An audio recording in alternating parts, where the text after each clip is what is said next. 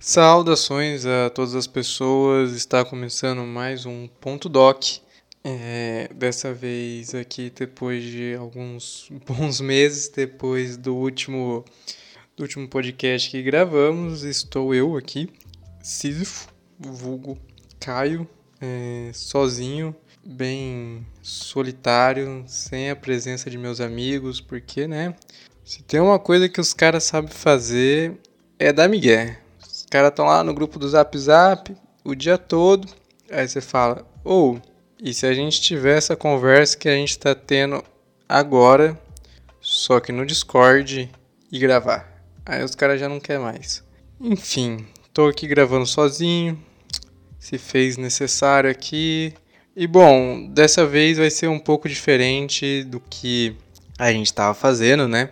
Primeiro porque esse não esse, né, esse documentário que a gente vai avaliar não é um documentário, ele é uma série documental. E eu e cada é, episódio aqui eu vou falar de um episódio da série documental, mas eu vou só escolher três, não vou fazer, tem dez episódios, não vou fazer dos dez episódios e fazer um estudo de caso, talvez? Não, que estou de casa, sei lá, é, um, aprofundar o debate, né? Até porque não é um, o documentário mais profundo que vocês vão encontrar por aí.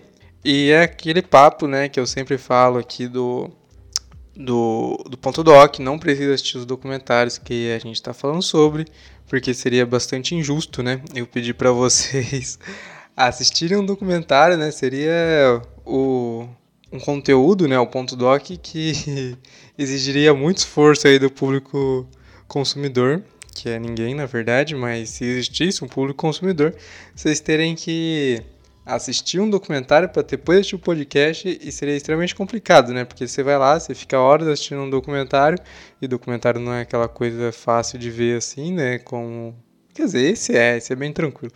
Mas normalmente não é aquela coisa fácil de assistir igual um filme da Marvel. E daí você vem ouvir o, o, o podcast e é recompensado com o quê? Com um podcast ruim, né? Um podcast bem mal feito, que as pessoas ficam bêbadas no meio do, do, do programa e, e, que, né, que a gente sempre acaba falando dos mesmos assuntos, né? A gente tem essa piada interna que, que todo o ponto doc, na verdade, ele é apenas sobre três assuntos. Ele é sobre drogas, ele é sobre o Japão e ele é sobre uma galerinha da pesada da, da, internet, que é bom nem falar três vezes, porque senão aparece. Mas, mas é sobre isso, todos os programas são sobre isso. É, na verdade, essa é a brincadeira, né? A gente pega o assunto mais aleatório possível, como, sei lá, é, hip hop, e, e tenta fazer uma conexão com Japão, drogas e a galerinha da internet aí. E. Ou, é, no fim, hip hop nem é tão difícil assim fazer uma conexão com tudo isso que eu disse. Mas. Mas existiram casos mais complicados em que a gente conseguiu fazer essa conexão. Mas. Mas bem, dessa vez não vai ter nada disso. Dessa vez esse programa está sendo avaliado por um professor meu, então não terá nenhuma dessas baixarias. É, será um programa bastante amigável para a família, informativo.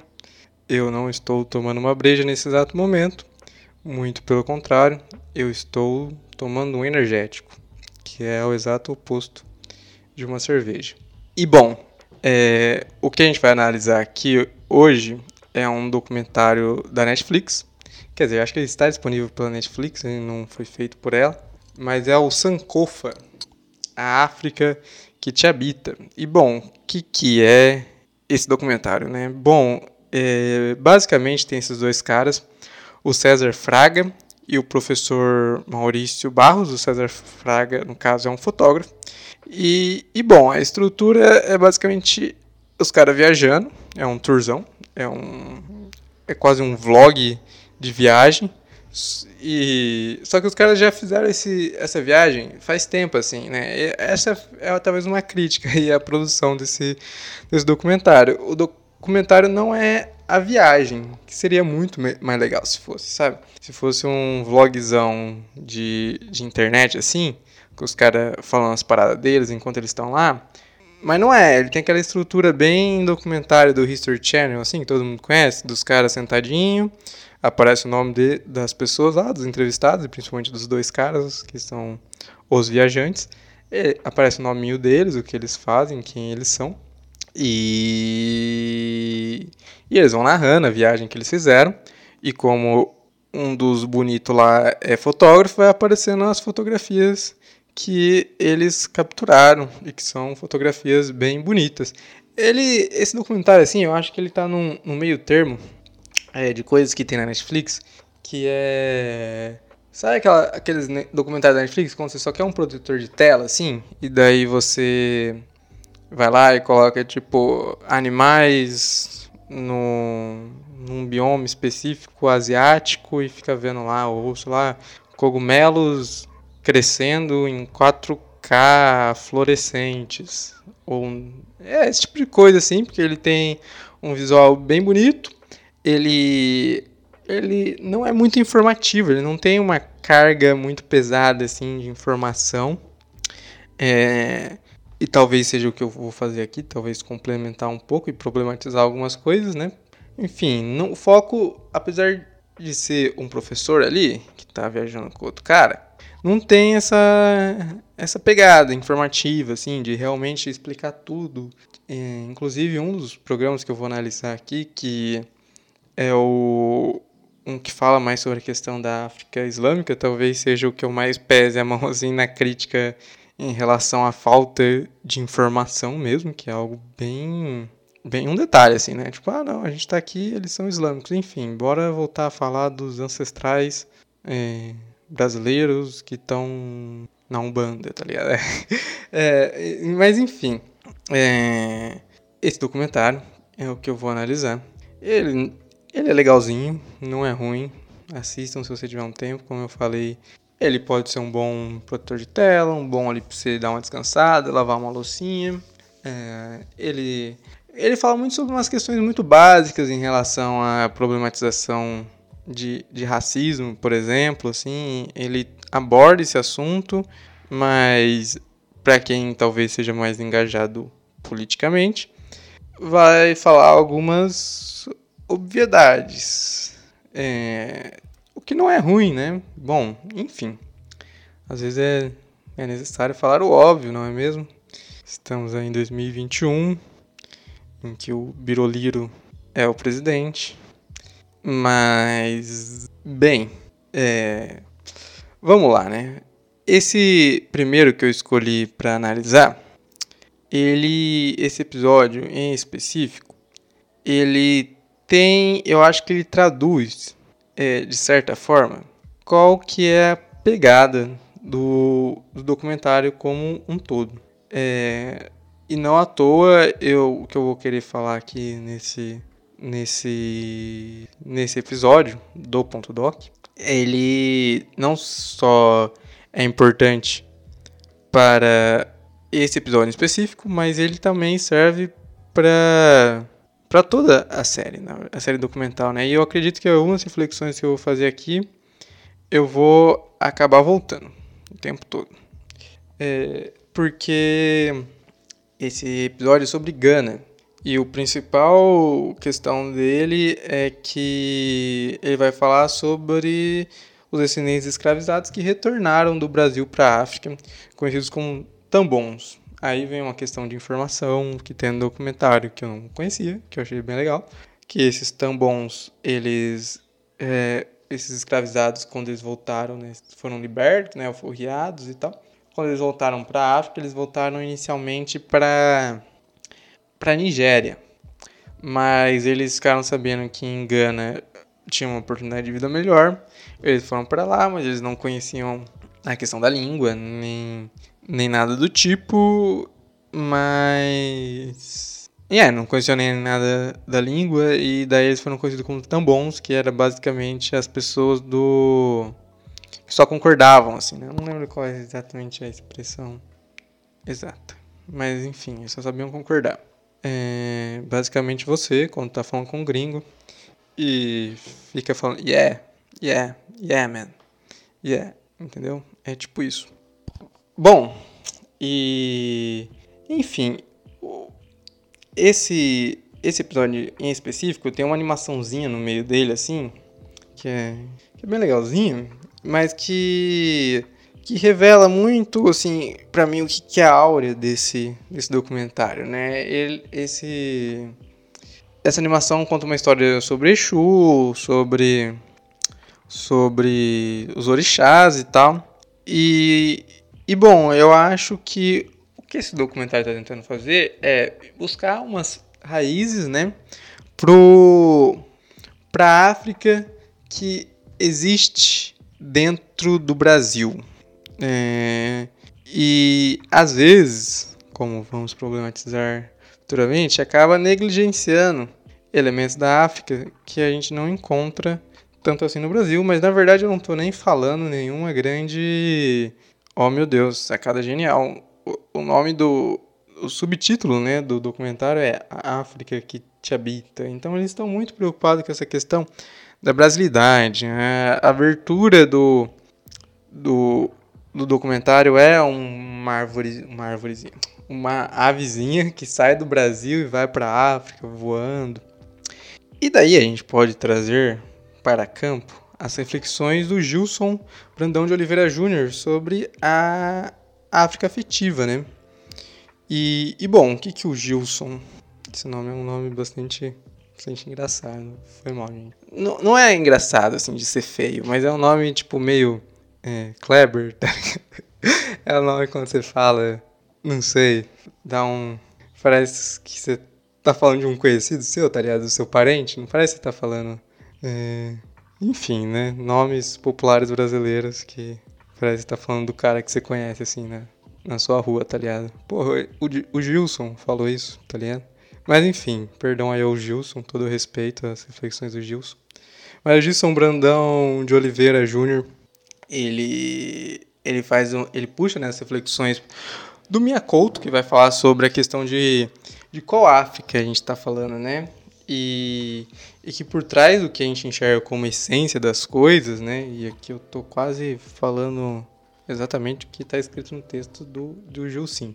É que o que a gente tá, tá falando que é uma, uma essência das coisas, na verdade tem um processo histórico por trás, né? Da criação dessa essência, no que a gente entende pela África, né? E se a gente pega a questão da África, é extremamente complicado, porque, por exemplo, o próprio nome África, né? Ele ele vem principalmente ali dos domínios romanos. Mas bom, né? O, o que o texto do Gilson faz é pegar o texto do Hegel, né? O famoso texto do Hegel. Hegel. Eu estava ouvindo recentemente é, um, os podcasts do Filosofia Pop, que ele estava entrevistando filósofos africanos. E assim, eu percebi que essa parada do Hegel, ela é bastante popular, né? Assim, essa opinião do Hegel sobre a África.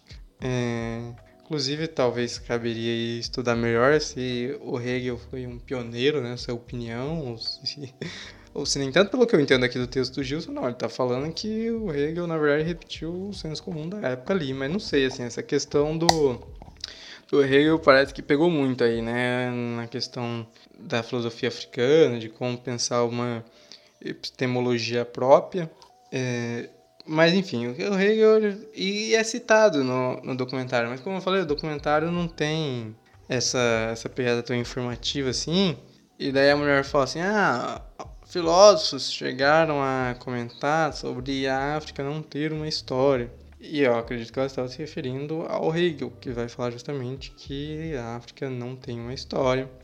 E bom, o que o Gilson vai falar é que nesse texto do Hegel está enraizado de coisas da época dele. A ideia de um fardo do homem branco, de que tem que fazer uma tutela, de que, as, de que né, a África é formada por crianças que estão na escuridão, na barbárie, que ainda não, não se desenvolveram, não evoluíram, não amadureceram. E que por, justamente por eles estarem nesse estágio, né, eles ainda não são capazes de produzirem história. Bom, e o que ele vai falar, né, é que os conceitos que a gente consegue enxergar num texto como o do Hegel, eles são normalmente baseados em estruturas muito complexas, é, sistemas né, muito complexos, é, sociais, produtivas, culturais, e, e que quando eles são disseminados, principalmente ao longo do tempo, é, e conforme vai acontecendo mudanças né, nesses fundamentos estruturais que baseiam esses conceitos, é, eles, eles vão se alterando também, né? Eles não permanecem o mesmo. Não tem como você falar, tipo, ah, eu estou aqui analisando o texto do Hegel, eu vejo essa ideia da tutela do fardo do homem branco, então eu vou pegar isso e simplesmente transpor para nossa realidade como se esses conceitos não tivessem, sabe, sofrido alterações, mudados. De fato, as coisas mudam, mudam bastante.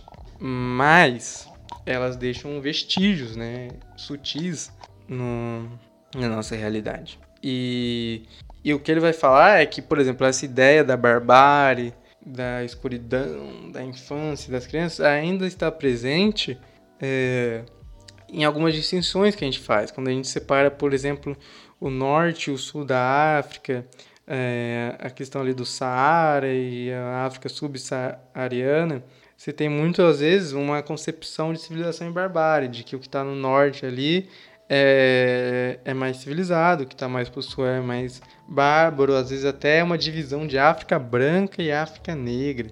É, essa divisão, assim, né, essa áurea de civilização de um lado e barbárie do outro, está muito relacionada também à divisão da África setentrional e a África meridional, a ideia de África pré-colonial versus África colonial.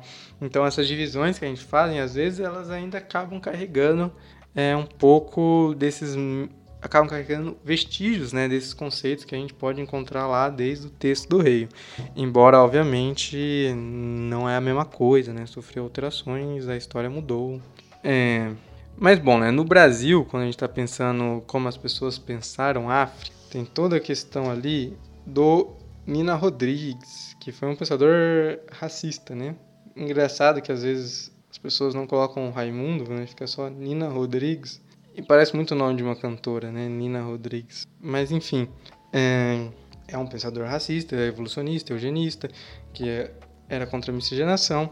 E bom, aí deu até para puxar a questão né, da Lia Schwartz lá, né, o espetáculo da, das raças e toda essa questão, né, de como no Brasil é, você tinha, é, enfim, a escola de, de Recife e, e, de, e de São Paulo e como tinha a questão da medicina e da e da e do direito, né? E como a questão, essas duas ciências ali foram completamente enraizadas em darwinismo e eugenia principalmente ali porque a, a, galera do direito começou a se preocupar em como prever, né, a criminologia e, né, assim, a ciência evoluindo no sentido de você conseguir prever quem vai cometer um crime e tal.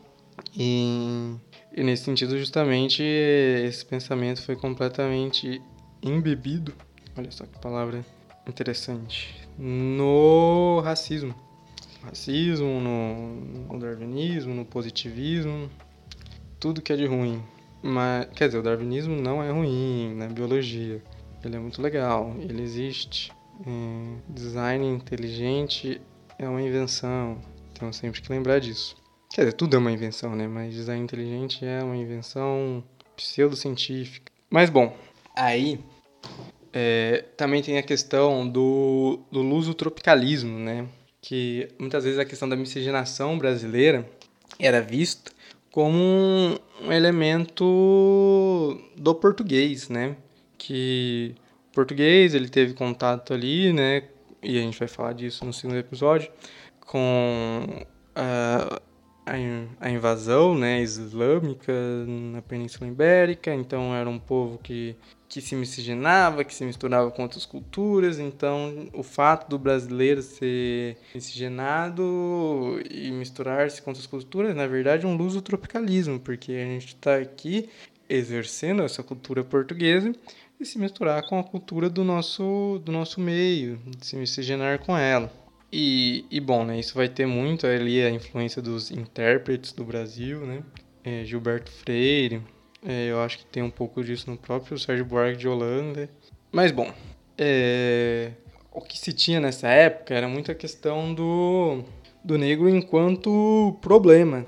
Bom, essa época que eu estou falando é principalmente ali século é, fin, fin, né, da metade para o final do século do século XIX, começo do século XX, primeiras décadas do século XX. Mas enfim, toda a questão do negro como um problema, e daí a gente vai tentar entender a África, porque é da África que veio esse problema, entendeu?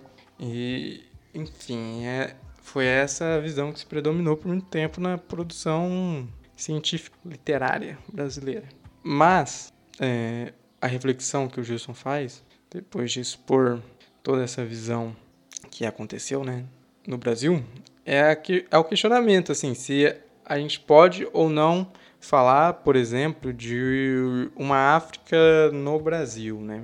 É, porque apesar de tudo isso, dessa produção é, que via com um certo problema a questão do negro e da África, ainda assim, é, e apesar dessa visão ser obviamente eurocêntrica, nas camadas populares, e não só nas camadas populares, né? A alimentação do brasileiro, tem toda. É, acho que é o Silvio Romero, né? Romero, não sei, não é Romero o nome dele, enfim, era um dos pensadores brasileiros classicão aí, tinha essa questão, né, de que a cozinha brasileira veio da África. E, enfim, a gente come comidas que têm origem africana também, né, embora a questão do feijão e da feijoada é, é meio que mito, né, eu já ouvi dizer, ouvir dizer. Mas mas enfim, né? A gente tem elementos da cultura africana, inegavelmente, né? Religiosidade, no, no cotidiano, no, nas estéticas, na cor da nossa pele, enfim, em tudo. E esse apesar, né, de toda essa opinião negativa e eurocêntrica que se formou no Brasil, ainda dá para falar de uma África no Brasil, e principalmente uma África sem ir para a África, né? Conhecer a África através do Brasil, porque, na verdade, esses próprios é, pensadores racistas tentaram fazer isso também. Eles tentaram entender a África através dos africanos, ou descendentes de africanos, que estavam aqui no Brasil. Então, quanto que a gente acaba talvez não repetindo isso também, né, quando a gente tenta é, falar de uma África no Brasil. Mas, mas bom, né, aí vem toda a questão da problemática que ele aponta, porque os, muitos pensadores é, africanos, né? E aqui, mil desculpas se eu falar os nomes de forma completamente errada, mas o Sheikh Anta Diop, Joseph Kizerbo, Jorge Niangoran Boa e Boubacar Berry, que estavam preocupados aí com a questão da descolonização, eles, eles teorizaram né, essa ideia da África periférica e da África profunda. O que seria a África periférica? Né? A África periférica seria justamente essas visões eurocêntricas, né, essas teorias que partem da ideia assim, de uma Europa como centro do mundo, ou que partem da própria Europa mesmo, e, e tentam é, analisar a África, mas, mas acaba sempre limitada né, nessa visão de muitas vezes sequer ter ido para a África, se quer conhecer a África, de, de partir de todos os preconceitos e sensos comuns de seus países eurocêntricos. E a África profunda é, na verdade, a explicação que daria mais conta de explicar o que é a África, porque ela parte da própria África. Ela vem, enquanto a explicação da África periférica vem de fora para dentro, a explicação da África profunda vem vem de vem de, de dentro para fora, né? Então, seria, porém, né, seria essa explicação mais comprometida, mais descolonizada e, e mais comprometida ali com a realidade de fato da África e que coloca, né, principalmente o africano como sujeito, não só como objeto, porque quando a pessoa X está analisando você, você é o objeto daquela pessoa, e quando você está se autoanalisando, você é um sujeito. É, porém, tem uma grande questão aí envolvendo a nacionalidade de origem das pessoas, onde elas nascem, onde elas moram, né? O Gilberto, o Gilberto, eu puxei Gilberto, é Gilson o nome do cara. Ele chega até a falar de uma questão da dos intercâmbios, né, brasileiros para a África, se isso estaria de fato cumprindo, né, a função em relação à África periférica versus a África profunda, né, de você levar brasileiros para fazer o estudo na África em si. Mas ele também fala da questão da Nyangoran, Nyangoran Boa. África que incomoda é o livro dela. E ela fala, por exemplo, da importância da diáspora, né, dos movimentos pan-africanistas, dos movimentos da negritude, que tanto ajudaram na descolonização da África, né, principalmente quando a gente fala da, do movimento da negritude francesa, né, de fato tem muito essa preocupação com acabar com o julgo colonial da, da França na África. E, e bom, né, e toda a questão também, né, dessa, desses negros da diáspora, de fazerem uma inversão das coisas, né, de, do orgulho negro, de, de entender, enfim, a questão da autoestima, da epistemologia, né, como pensar por si mesmo, de rever os preconceitos em relação à África. Muito disso foi realizado por negros da diáspora. Então, essa questão da, da origem fica um pouco complexa, né? E, e bom, o que ele puxa daí é o Flip Car... Nossa, caraca, né, mano? Isso aqui só tem nome difícil, mas é o Felipe Carrad. É um... Car... Carrad. Carrad. Um... Ele é um historiador, enfim, pensador da metodologia da história, da teoria da história. E ele fala muito dessa questão da história afetiva. É, da, do historiador enquanto alguém que se afeta pelo seu objeto de estudo, pelo seu que tem empatia pelo seu objeto de estudo, ainda mais quando entende que o seu objeto de estudo, na verdade, não é um objeto, é um sujeito. Então tem toda a questão da empatia. Tudo bem que a questão da empatia aqui é complexa, né? Porque a gente fala empatia para tudo e empatia muitas vezes é o termo errado. Às, às vezes as pessoas estão querendo dizer alteridade. É, mas enfim, né? Nem tenho aqui o cacife teórico para julgar isso aqui no momento. Apenas, enfim, estudem sobre a alteridade, é mó legal. Mas é, a, essa questão mesmo, né? Da, daí que surge o conceito dele de África afetiva versus África efetiva. Porque à medida que você que existe essa África que te afeta, que te emociona, essa África, ela ela ela é de certa forma real e ela é um produto histórico também, essa África que nos afeta. E ela pode se tornar um objeto de estudo do historiador que vai tentar entender o que motiva ele, né? É, e o que o, o Gilson está fazendo aqui também é discordando da Nyangoran Boa, porque a Nyangoran Boa ela divide a, em África mítica e África real. Mas o que ele está falando é que essa África mítica, ela é real também. Ela pode ser um objeto da ciência. Ela pode ser estudada e porque ela gera a ação dos homens e das mulheres e dos seres humanos de forma geral e não binários também.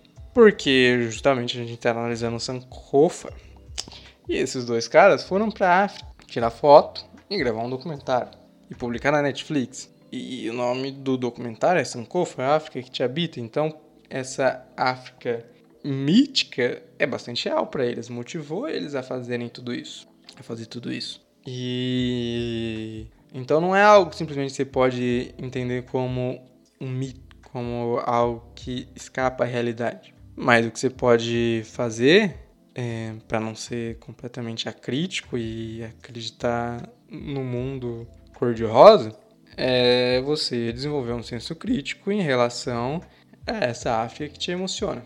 É, e o tempo todo ter, ter como consciência também a existência de uma África efetiva e que existe um, um ciclo entre as duas coisas, né? Que você encontra uma África efetiva, uma África da realidade histórico, material, social, cultural da África como ela é, através da, África afetiva, e você também, ao estudar essa África efetiva, você acaba encontrando uma África afetiva também, né? Elementos para sustentar um, uma África afetiva.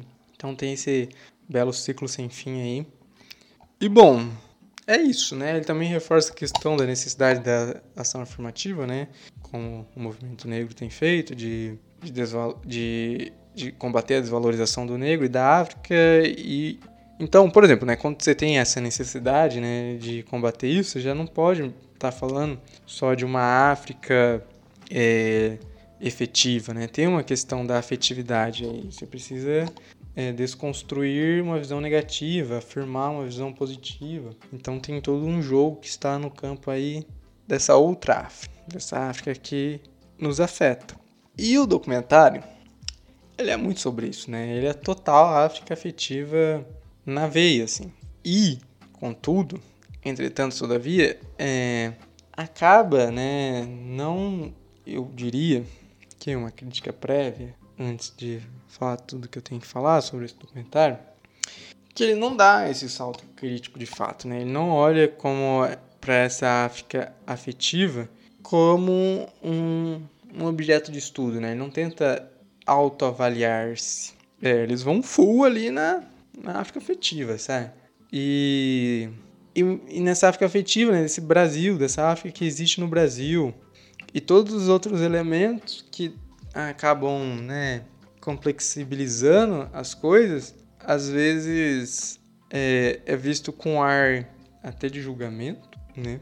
Como tipo, ah, viemos aqui, encontramos culto, cultos cristãos, não era isso que a gente queria vir aqui para ver. A gente veio aqui para ver os cultos africanos que embasam a, os cultos afro-brasileiros. E, né, e com a questão do islamismo, que eu vou falar mais pra frente também, meramente citar, assim, né, simplesmente falar, ah, é isso, eles são islâmicos, olha que legal, uma mesquita, enfim, vamos continuar aqui falando sobre Exu. E, bom, absolutamente nada contra Exu, tem mais que falar sobre Exu mesmo.